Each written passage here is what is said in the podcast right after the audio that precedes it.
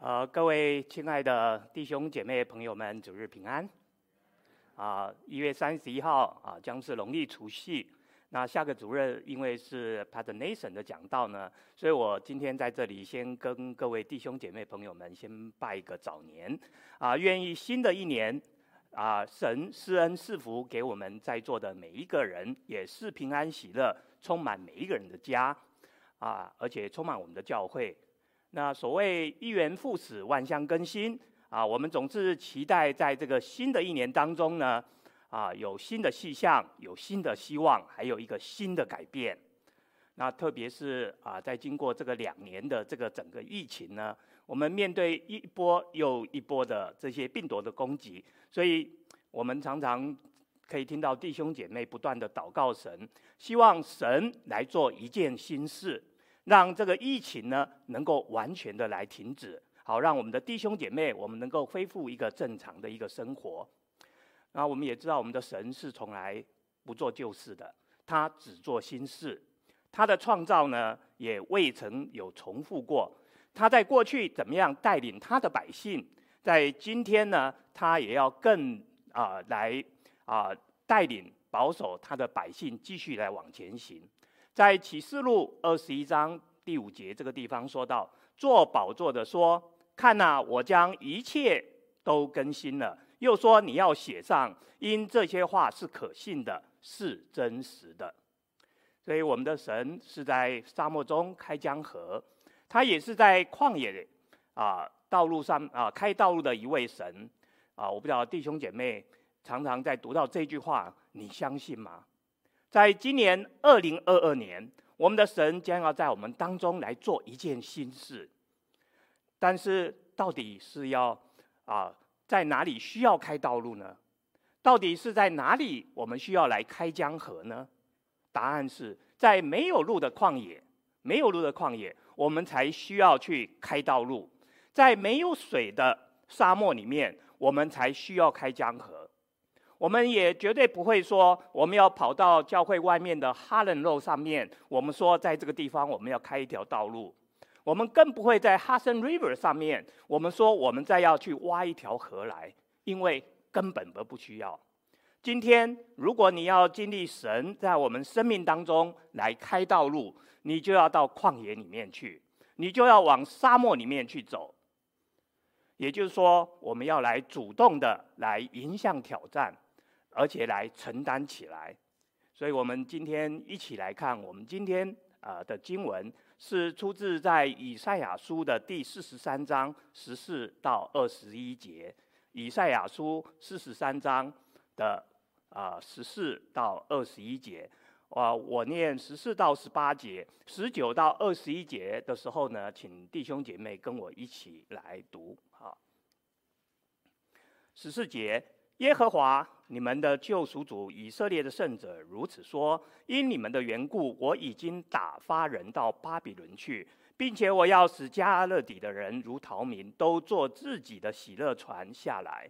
我是耶和华你们的圣者，是创造以色列的，是你们的君王。耶和华在沧海中开道，在大水大水中开路。使车辆、马匹、军兵、勇士都出来，一同躺下，不再起来。他们灭没，好像熄灭的灯火。耶和华如此说：你们不要忘，不要纪念从前的事，也不要思想古时的事。我们一起来读第十九节到二十一节，一起十九节。看哪，我要做一件新事，如今要发现，你们岂不知道吗？我必在旷野开道路，在沙漠开江河。野地里的走兽必尊重我，野狗和鸵鸟也必如此。因我使旷野有水，使沙漠有河，好赐给我的百姓、我的选民喝。这百姓是我为自己所造的，好述说我的美德。我们一同有个祷告。恩主，求你的圣灵来保守今天我们今天的聚会，而且与我们在座的弟兄姐妹，还有线上的弟兄姐妹们朋友们同在。我们的祷告是奉靠救主耶稣基督之名，阿门。啊、今天的信息的对象啊，以赛亚是写给被掳的犹太人。以赛亚先知为什么他要说这样的一段话呢？神到底要在他们的当中要成就怎么样的一件新事呢？以赛亚是南国犹大的先知，整个以赛亚的预言非常非常的长，他的时代主要是在犹大灭国之前，但是以赛亚书的四十章以后所描述的都是在预言被掳之后的这些事情。在以赛亚的那个时代，巴比伦并不是一个强国。当时最大的强国，我们都知道是亚述帝国。而巴比伦帝国的兴起呢，其实是在以赛亚之后一百年的事情。那巴比伦呢，在主前五百八十六年灭掉了啊、这个南国犹大，而且摧毁了耶路撒冷还有圣殿。他们对待当时犹太人的方式呢，就是把他们全部都掳到巴比伦去。啊，这个地方的经文是描述，是呈现一种对话的一个形式啊出来的啊，这就让我们知道说啊，原来以赛亚是在跟一百年之后的犹太人他们在互相在对话，他是在预言一百年之后将要发生的一件事情。当时呢，被掳的犹太人他们到达了巴比伦之后，他们成为了奴隶。他们的生活苦不堪言，他们的心中也非常非常的难过。他们常常在主的面前后悔，还有哭泣。对于处在艰难当中的当时的以色列的老百姓来讲，他们的未来到底在哪里呢？在诗篇一百三十七篇呢，就是这样的一个描述。他说，诗篇一百三十七篇一到三节这样写着：我们曾在巴比伦的河边坐下。一想一追想锡安就哭了。我们把琴挂在那里的柳树上，因为在那个地方掳掠我们的要我们唱歌，掠夺我们的要我们作乐，说给我们唱一首西安之歌吧。亲爱的弟兄姐妹们，这就是他们当时的光景。神也怜悯他们的苦境。其实，在一百多年以前。神就已经找着啊，以赛亚呢的预言来告诉他们，也而且也向他们发布了这样的一个安慰的信息，告诉这群以色列子民说：你们不要害怕，神一定不会抛弃你们的，他必定会在他们的当中来成就一件新事，而且是一件他们意想不到的一件新事。从外表的看来。打败亚述的巴比伦其实是永不倒塌的，因为巴比伦在当时有世界古代的啊七大所谓的七大奇迹的文明，包括神秘的空中花园，有巴比伦城啊，巴比伦的城墙，我们也知道是非常非常的坚固，啊，非常的坚厚，而且可以容纳双线的四匹马同时在这个城墙上面而行的。然而，这样坚固的一个巴比伦呢，啊，神却借着波斯王古列而完全的把他们给摧毁，他们整个城墙就完全的倒塌了。在这个十四节的经文当中呢，我们可以看到当时以赛亚这样的描述啊，当时巴比伦就突然的灭亡了，而且在宴席当中的贵族们，他们就仓促的逃跑。乘坐在宴乐游玩的船呢，他们就这样坐着船就跑掉了。成就这件事的到底是谁呢？其实就是以色列的救赎主，他们的创造者，也是以色列的君王。神为了拯救他的百姓，把统治世界的巴比伦给彻底的打碎了。除了巴比伦将要被打败，其实神又做了一件新事。到底是怎么样一件的心事呢？这就是今天经文的后半段，神所要启示给以赛亚的，神将会把他们的平安平平安安的带回到耶路撒冷去。我们常在啊、一些京剧的经文里面，或者诗歌当中，常读到刚才带弟兄姐妹所读的以赛亚书的啊四十三章的十啊十九节。但是在这十九节前面的这一段经节第十八节呢，却是我们常常忽略到、我们没有留意到的。这里讲到说，神要为他的子民来开路、辟江河，其实有一个前提的，或者是有一个提醒。这个提醒就是不要纪念从前的事，也不要思想古时的事。从前的事或者古时的事到底是什么呢？其实指的就是十六到十七节这里所描述的。从前神在出埃及的时候，他替百姓开开了红海，分开了红海，开辟道路的这一件事情。这段经文其实是再一次的带领当时被掳的犹太人，他们来回顾过去，神是怎么样的来拯救以色列人，让他们从奴隶变成一个自由的人，在艰难的日子当中，神来施行这样的一个拯救，引领他们经过了红海，在患难当中得到了平安。神是这样的恩待这群的以色列百姓。但是神为什么不要他们纪念，也不要他们来思想古时候的事呢？当我们在读到新约里面保罗的腓立比书三章十三节的时候，保罗也说到忘记背后，努力向前。其实这两节经文好像都是叫我们说要忘记过去的事情。难道我们过去的事情，我们都要完全的忘记吗？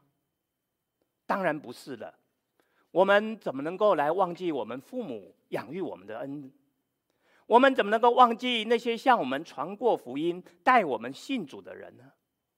再说，圣经里面也有叫我们不要许多不要叫我们忘记的这些经文，譬如说，在约书亚记第一章第八节这里讲到：这律法书不可离开你的口，总要昼夜思想，好让啊、你谨守遵行啊。呃遵行这书上所写所写的这一切的话，《生命记》第一章啊十一章十八节也一样写着：你们要将我这些话存在心内，留在意中，系在手上为记号，系啊戴在额上为经文。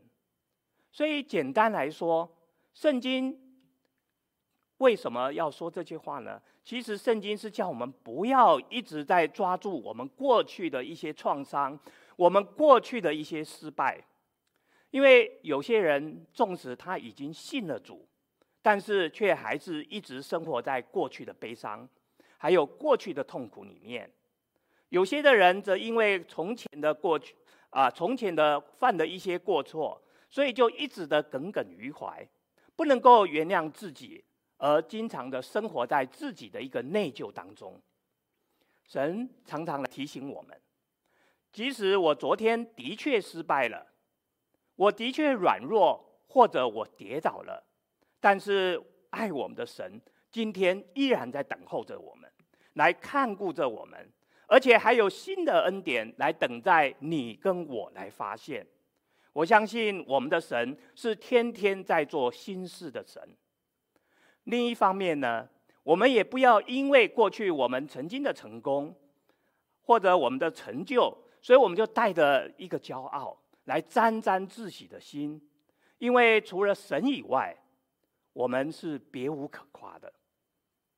神在这个地方，他其实要做的，他是要以色列人要往前看，往前看，不要他们活在过去的一个光景当中，过去的成功也好，过去的失败也好，都已经属于过去了，而如今呢？神要为他们做新事，神要带领他们踏上一个漫长的、不可思议的一条回归之路。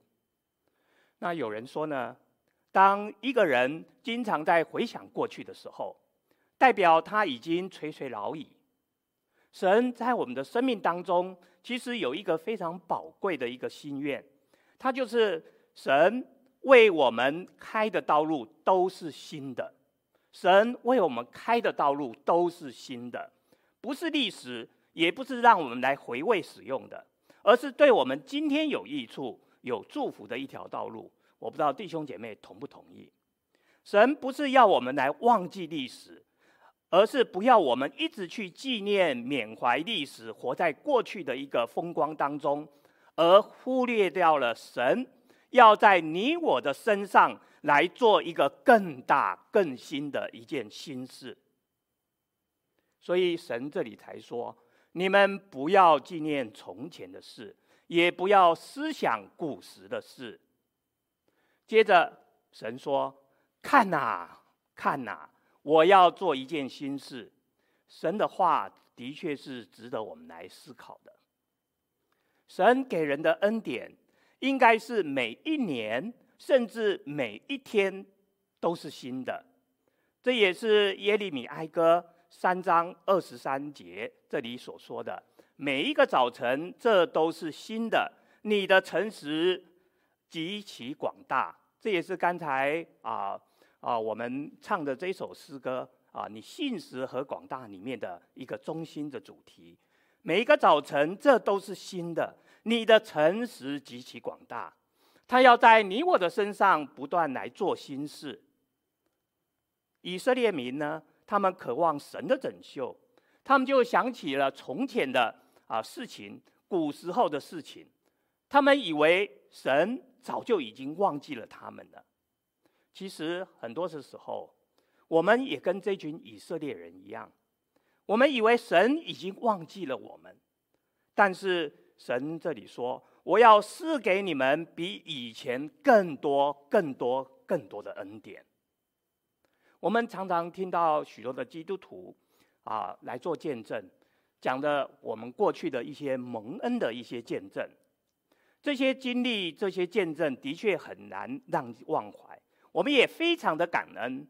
但是我们要特别的清楚知道，这些得救的蒙恩见证，讲的是在我们得救的那一刹那。我们的基督徒的生命是除了得救以外，我们还要继续来追求得胜的生活，而且还要成圣，我们才能来过一个整个成圣的一个啊生活。这个整个的目的是什么呢？整个目的其实，神要我们最终成为神一个信实的一个见证。所以呢，我们生命要不断的来更新，我们要不断的来领受从神来的活水，不断的被圣灵充满，最终我们活成了神荣耀的一个生命。我们的神是做新事的神，他每一次他都是开创性的。他所做的这一切，每一次都是跨时代的一个新事。在第十九节的这一段经文，这一节经文其实是我们再熟悉不过的一段经文了。也是，但是在这个里面，到底神隐藏了有什么信息要告诉我们？在这个经文里面，到底有隐藏了重大的恩典，到底在什么地方呢？在这个地方。神将这件新事描述成为啊，在沙漠里面开江河，在旷野中开道路。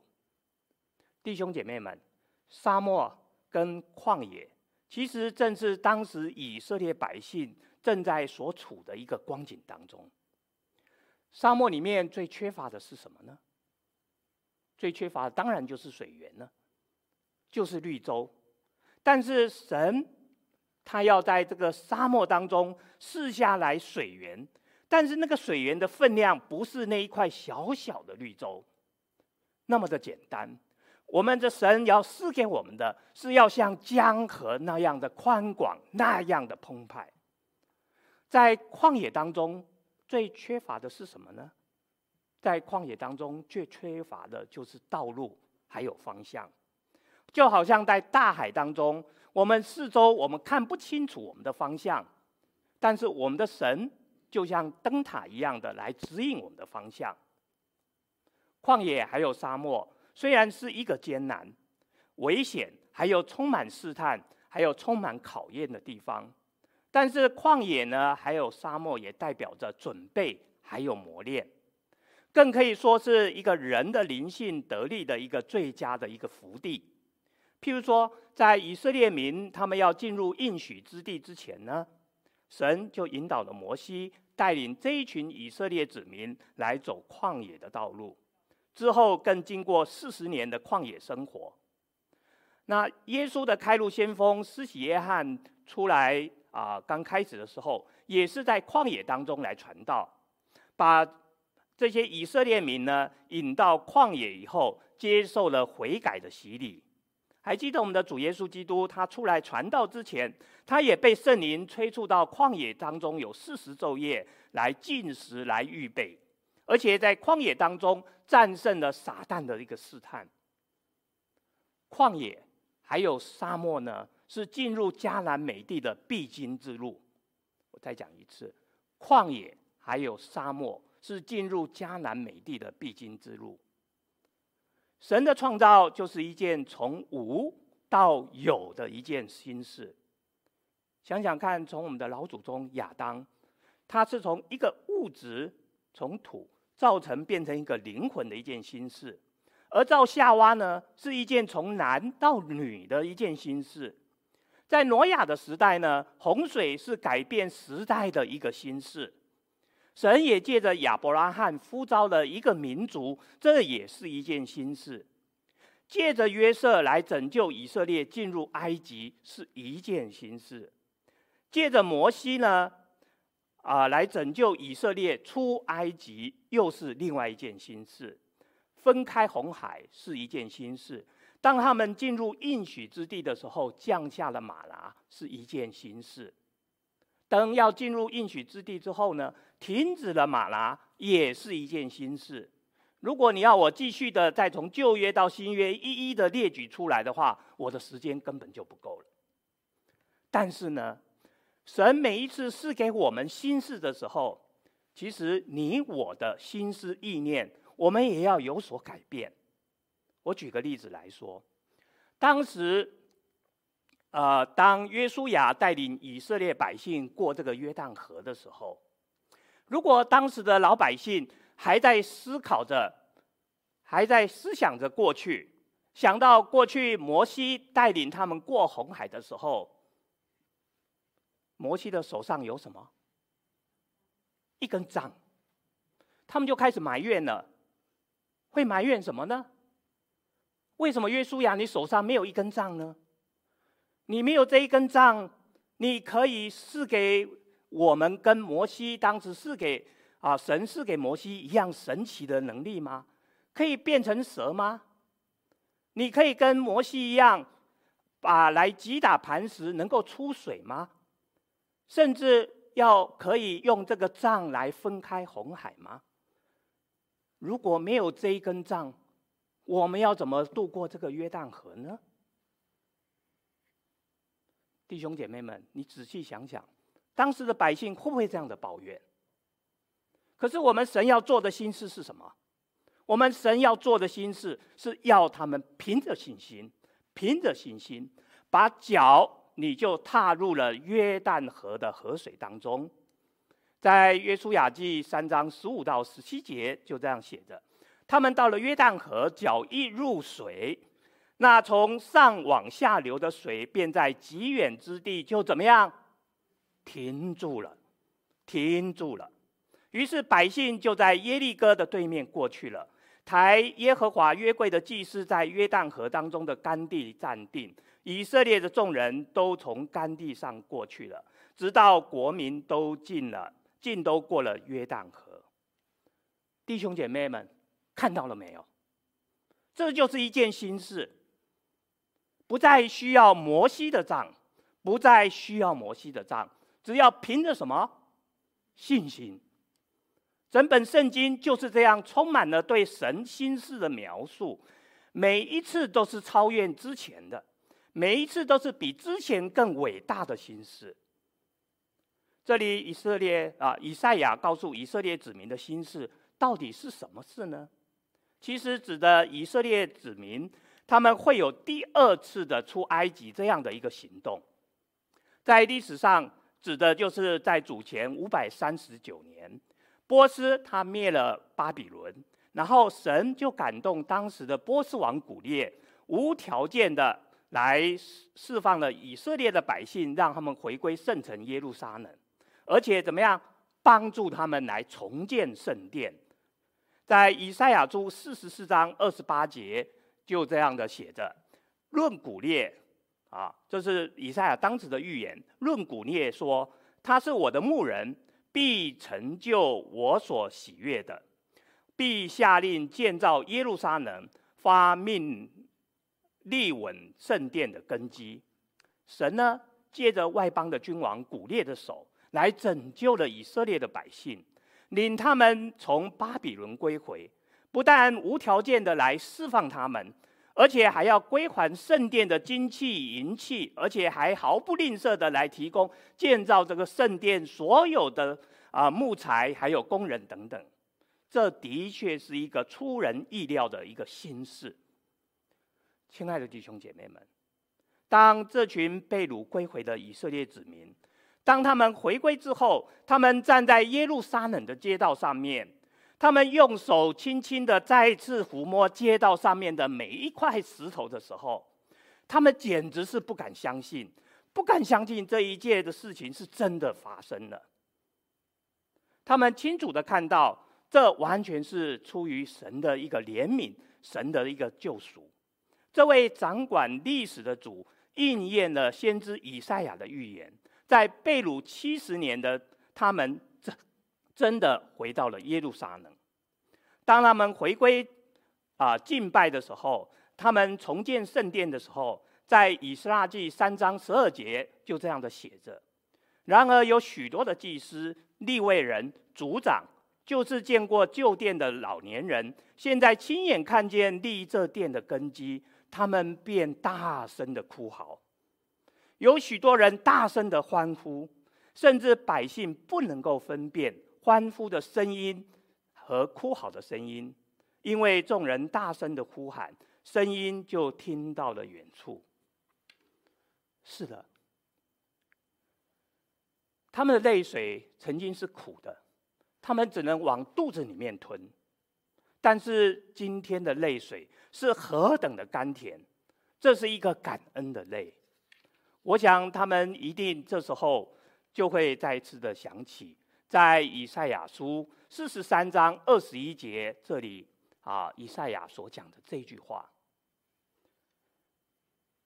这百姓是我自己所造的，好述说我的美德。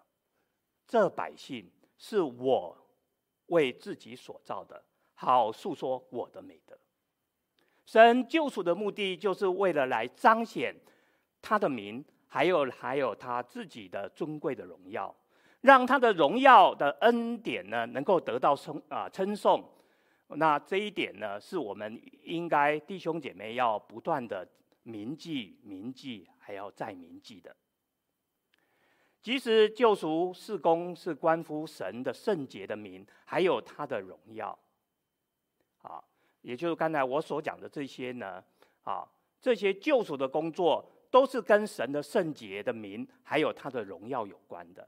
在哥林多前书六章十九到二十九啊，十九到二十节这里也这样的说道：你们不是自己的人，因为你们是重价买回来的，所以要在你们的身上来荣耀神。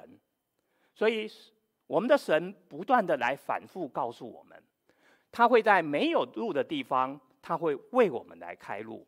在最缺乏的地方，他会来赐下恩典给我们。只要我们来耐心等候，我们不要害怕，我们也不要一直拿旧有的习惯来限制我们自己。神的道路高过我们的道路，神的意念也高过我们的意念。他的心里面有蓝图，他的时间不错误。我们的神是一步一步的带领我们的前途。刚才我所讲的这一段，是我们常在唱的另外一首诗歌《神的道路》里面的一段话。我相信弟兄姐妹也非常的熟悉。蒙古在整个历史上是一个非常显赫的一个民族，跟中华民族有极其深远的一个渊源，曾经以铁蹄踏遍了整个欧亚的大陆。今天的蒙古这个名称，我不知道带给在座的弟兄姐妹们，你会有怎么样的一个想象的空间呢？是不是就像是天苍苍，野茫茫，风吹草低见牛羊，这样的一个丰美之地，或者是一个蕴藏丰富矿产的一个地方，或者是在蒙古包里面，啊、大家品尝着马奶酒，或者是品啊、吃着羊把羊肉的一个游牧民族呢？对于我们在座的大多数的人来说，蒙古是一个既为陌生又让人充满遐想的一个地方。蒙古除了有一望无际的草原以外，还有三分之一的地方就是属于辽阔的戈壁大沙漠。整个蒙古人口现在大概只有三百多万左右。从元朝以来呢，西藏的藏传佛教，也就所谓的喇嘛教，传入了蒙古。啊，从此之后呢，整个金碧辉煌的这些喇嘛的寺庙呢，在蒙古的大小的这些市镇上面，远远就可以看得见。那喇嘛教今天也成为蒙古一个最有势力的一个传统一个宗教。有一首诗歌呢是这样写着的，这是在宋祖啊宋呃是在宋祖圣歌里面的啊一首诗歌，叫做《传遍福音》。里面有一段的歌词这样写的：有声音自远方发出，自蒙古的沙漠处。自新疆藏苗边荒干旱无水之地，自缅甸印度各国并中亚各氏族，有声音发出说道：“请过来说明我，请过来说明我。”他叫做季雅各，是一位苏格兰的一位宣教士。季雅各他也曾经唱过我刚才跟大卫啊弟兄姐妹分享的这一首诗歌。在季雅各短短的四十八年的这个人生的岁月当中，他有二十一年时间是为蒙古人而活的，因此我们可以称他为蒙古的使者。在一八六九年的时候，基雅各他听了伦敦宣道会的宣教士有关蒙古宣教的这个历史呢，就激起了基雅各他要来向蒙古宣教的这样的一个热心。在一八七零年的七月，啊，二十七岁的时候，一八七零年他二十七岁的时候，当他完成了三年的整个神学装备训练之后呢，伦敦宣道会呢就差派了他，就到达了中国的北京。他到达北京才只有三个月的时间，基雅各呢就开始了他第一次的蒙古的这个旅行。蒙古呢，在整个啊清朝的时候呢，啊可以分为内蒙跟外蒙，内蒙跟外蒙。长城以北呢，戈壁以南呢这一块呢是属于我们今天叫内蒙的地方。戈壁以北呢，还有上面那个叫贝加尔湖啊，就是苏武苏武啊牧羊的那个啊叫北海，就是贝加尔湖哈。贝加尔湖这个南边的地方呢，就是所谓的外啊外蒙。除了少数地区是可以从事农耕之外呢，大部分的地区呢，只适合是游牧的。而基雅各呢，他当时宣教的路线是怎么样呢？他是从北京出发，到了张家口，到达库伦，也是今天蒙古的首都啊乌兰巴托，然后再到恰克图，再到最北边的伊尔库茨克，他然后再循着沿路一路的回来。一共花了有一年半的时间。要想把这个福音，刚才我介绍给弟兄姐妹，因为道术在元朝以来，藏传佛教就进入了这个蒙古地区，所以要把这个福音呢传给这些生活在广大土地的游牧民族是非常非常困难的。宣教士必须也要过着一个居无啊漂泊无定的一个生活，所以他们的困难是可以想象而知的。所以基雅各呢，他只能尽可能的住在他们的蒙古包里面，来接近他们，而且按照他们的生活习惯呢，跟他们一边喝奶茶，一边来跟他们展示这个圣经的图片，而且用生动非常有趣的语言呢，向他们讲解每一幅的圣经的图画。接着最后呢，他就会发给他们一些福音的单张，还有一些教育问答等等。基雅哥其实也在这一次的旅行当中呢，他深深体会到孤单的一个滋味。他经历了先知以利亚在罗腾树下面这个死的这个经验，他也比以前呢更能够理解耶稣基督在克西马尼园当中的一个孤单。但是现实的环境当中，他有很长的一段时间他没有同工，他没有同工，在一望无际的这个整个戈壁大沙漠当中，他独来独往。但是他从来没有失去过对这块土地来的一个目的，还有他的意向。所以每当基雅各在荒漠当中非常孤寂、非常难耐的时候呢，他就跟神来祷告，求神呢能够赐给他有一个合适的的伴侣来赐给他。经过四年的祷告，神终于听了他的这个祷告。在一八七五年一月三十一号，基雅各的日记上面，他这样回忆道：“他说，我在一八七四年的春天前往蒙古，然后我骑着骆驼旅行，一直到七月份的时候，当我回来之后，突然发现我已经被对方接受了。在一八七四年的十二月份，Emily 就来到了中国。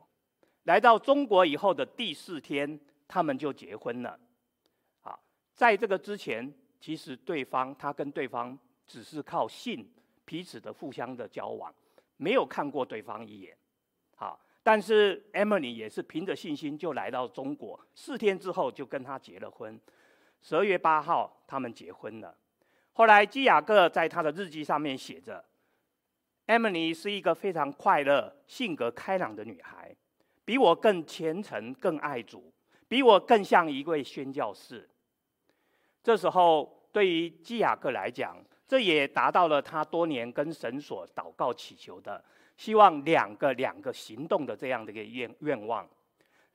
Emily 呢，她也多次陪伴她的先生呢到蒙古去宣教，为了福音的缘故呢，啊、这个 Emily 她甘心的乐意忍受在帐篷为家的这样的一个生活。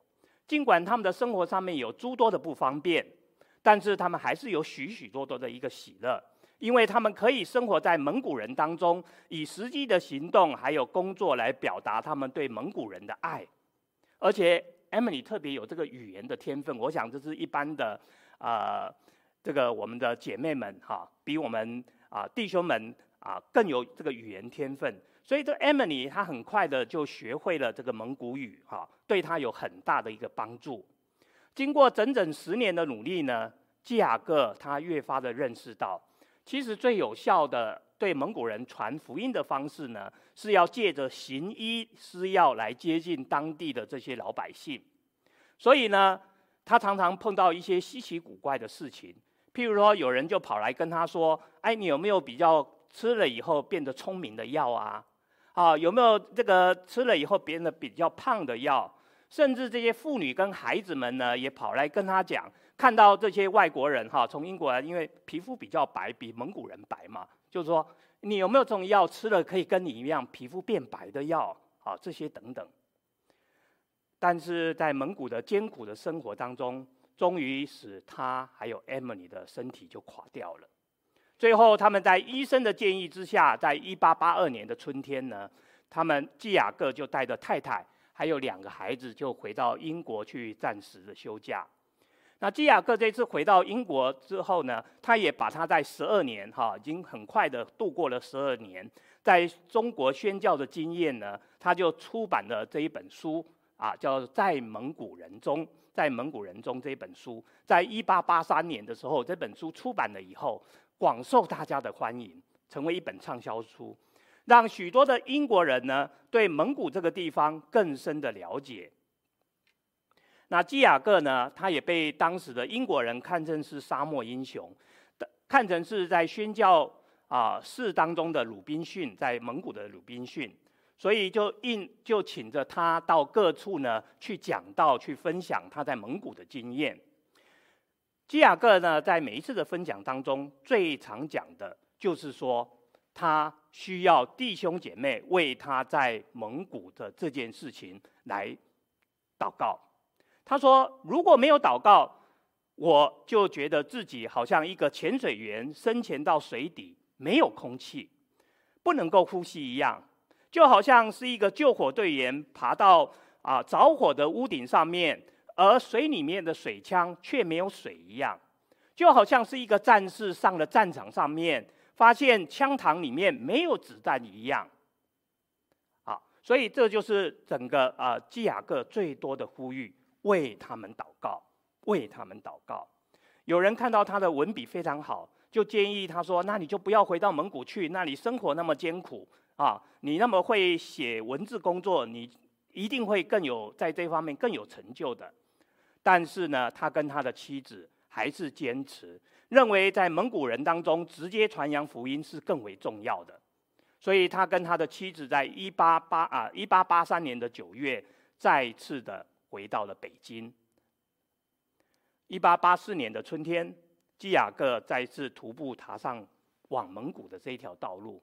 这次呢，他没有带任何的药物，所有东西就像这一幅图画，这是真的图画哈，就是当事人帮他啊绘啊画出来的，就像这个样子，所有的东西都在自己的背囊里面。他就这样的步行，背着一个简单的背囊，穿过整个蒙古地区。其实也是在这一次的旅行当中。他终于最后赢得一个一个蒙古牧民的归主。这是事情发生在一八八四年的三月一号。他跟一个喇嘛在传讲耶稣基督的时候，这时候有一个牧人呢，他就进到这个房间里面，他要把那个试着要把灶那个那个那个一个炉灶里面的火呢，啊，要。把它加火，让它挑旺起来，结果呢，就却弄得满屋子呢的浓烟呢滚滚啊！虽然这两个人就相距只有短短的两公尺，但是彼此他们看不清楚他们对方。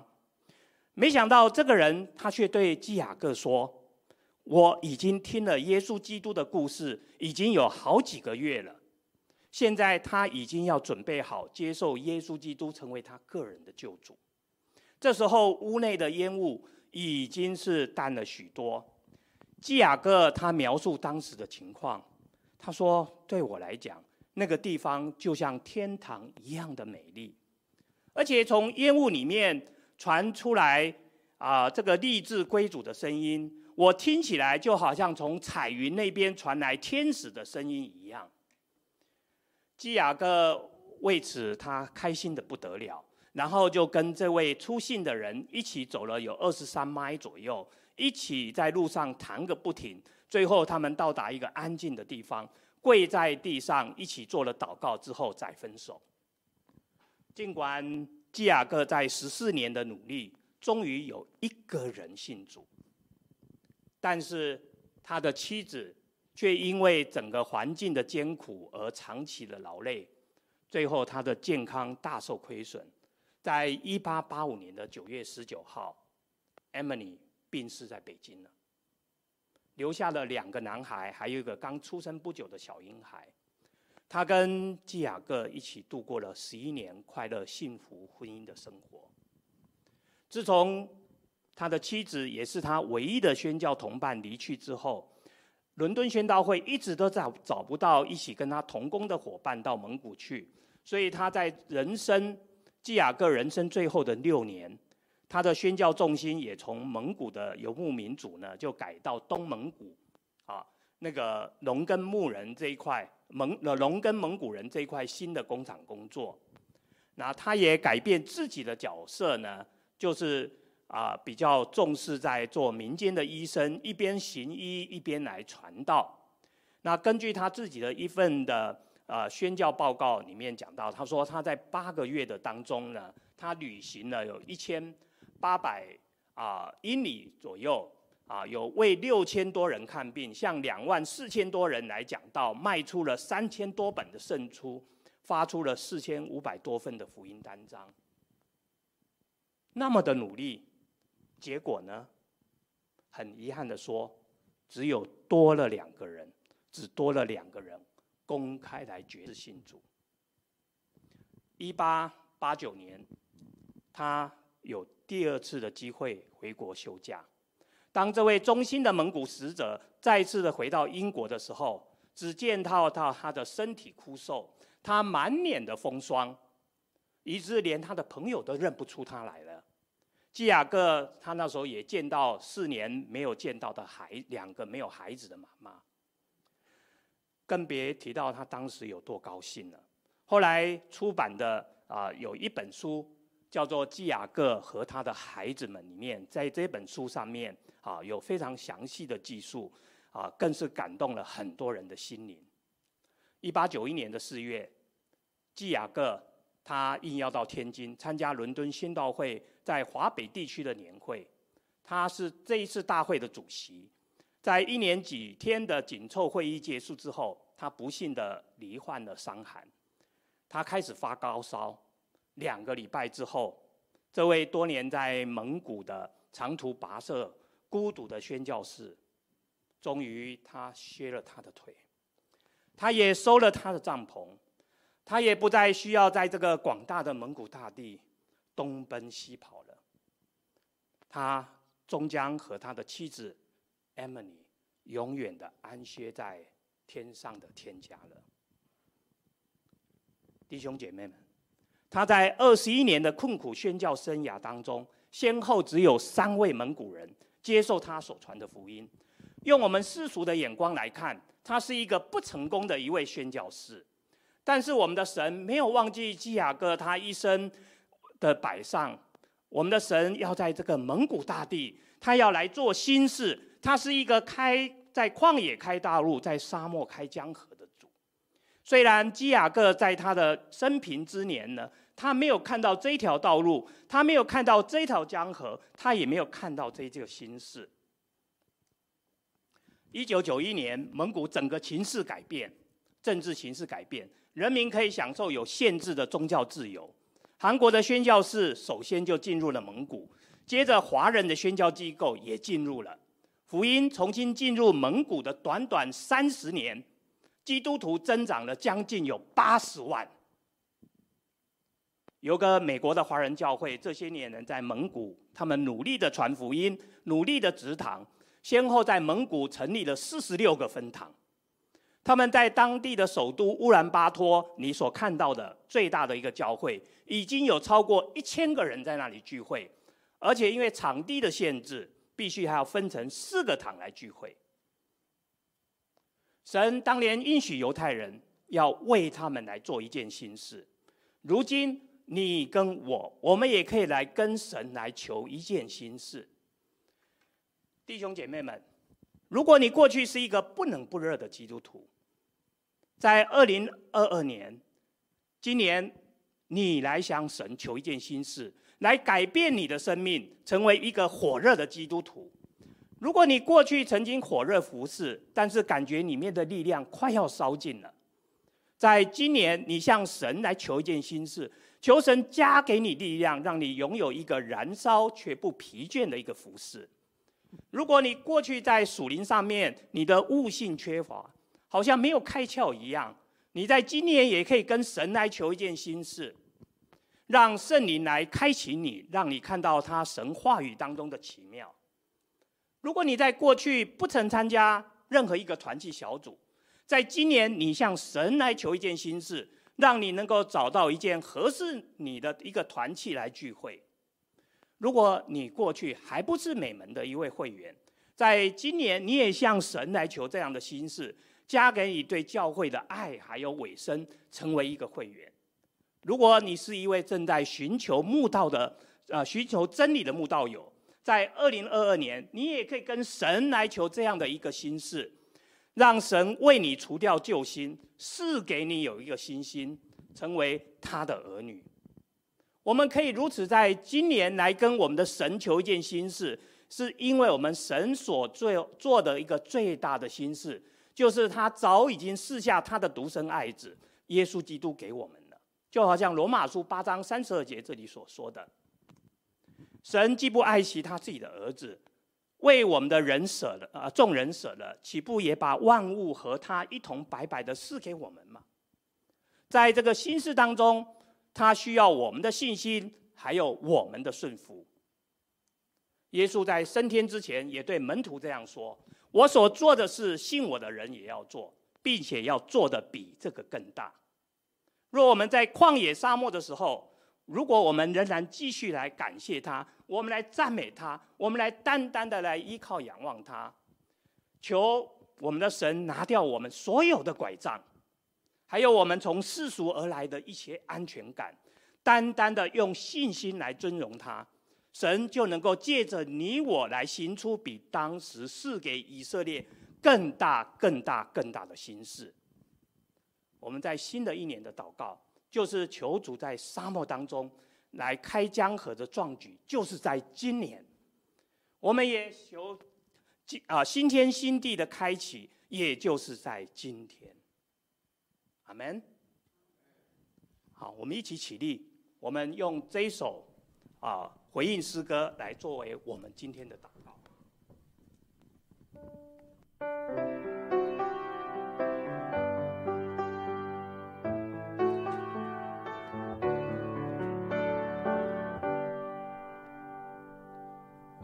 时刻